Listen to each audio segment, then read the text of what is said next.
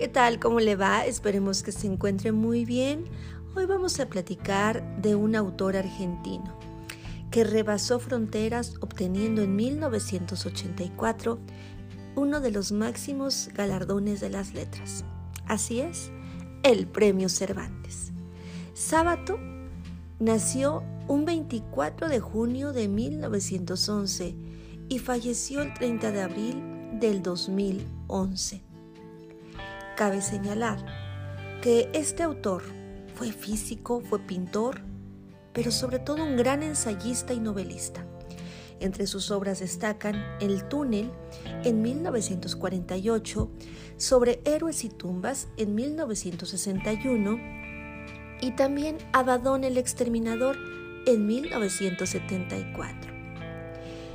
Este importante autor es de los más destacados de lo que conocemos como el boom latinoamericano de los años 60.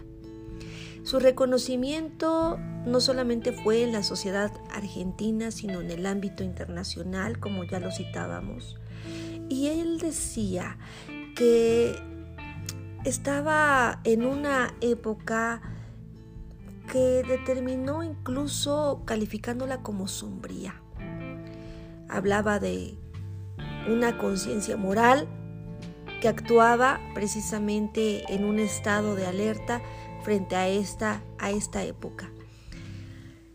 Sábato también tuvo una importancia social, una labor importante cuando se le designó presidente de la Comisión Nacional sobre la Desaparición de Personas, la CONADEP, en su país natal. Así que, pues, investigó represiones, obviamente esta responsabilidad que asumió lo llevó a decir una muy dura frase. He estado en el infierno. Las conclusiones de esta comisión que él dirigió, este autor, quedaron pues nada más y nada menos que compiladas en 50 mil páginas del informe llamado Sábado.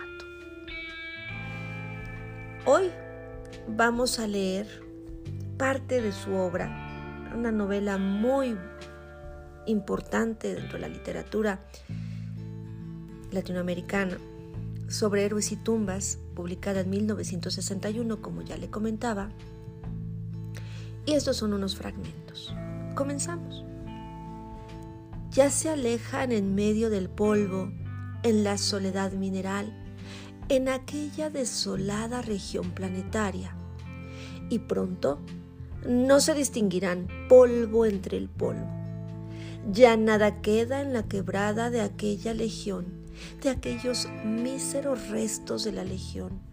El eco de sus caballadas se ha apagado la tierra que desprendieron en su furioso galope ha vuelto a su seno, lenta, pero inexorablemente. La carne de la valle ha sido arrastrada hacia el sur por las aguas de un río, para convertirse en árbol, en planta, en perfume. Solo permanecerá el recuerdo brumoso y cada día más impreciso de aquella legión fantasma.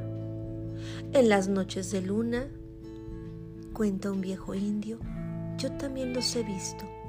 Se oyen primero las nazarenas y el relincho de un caballo.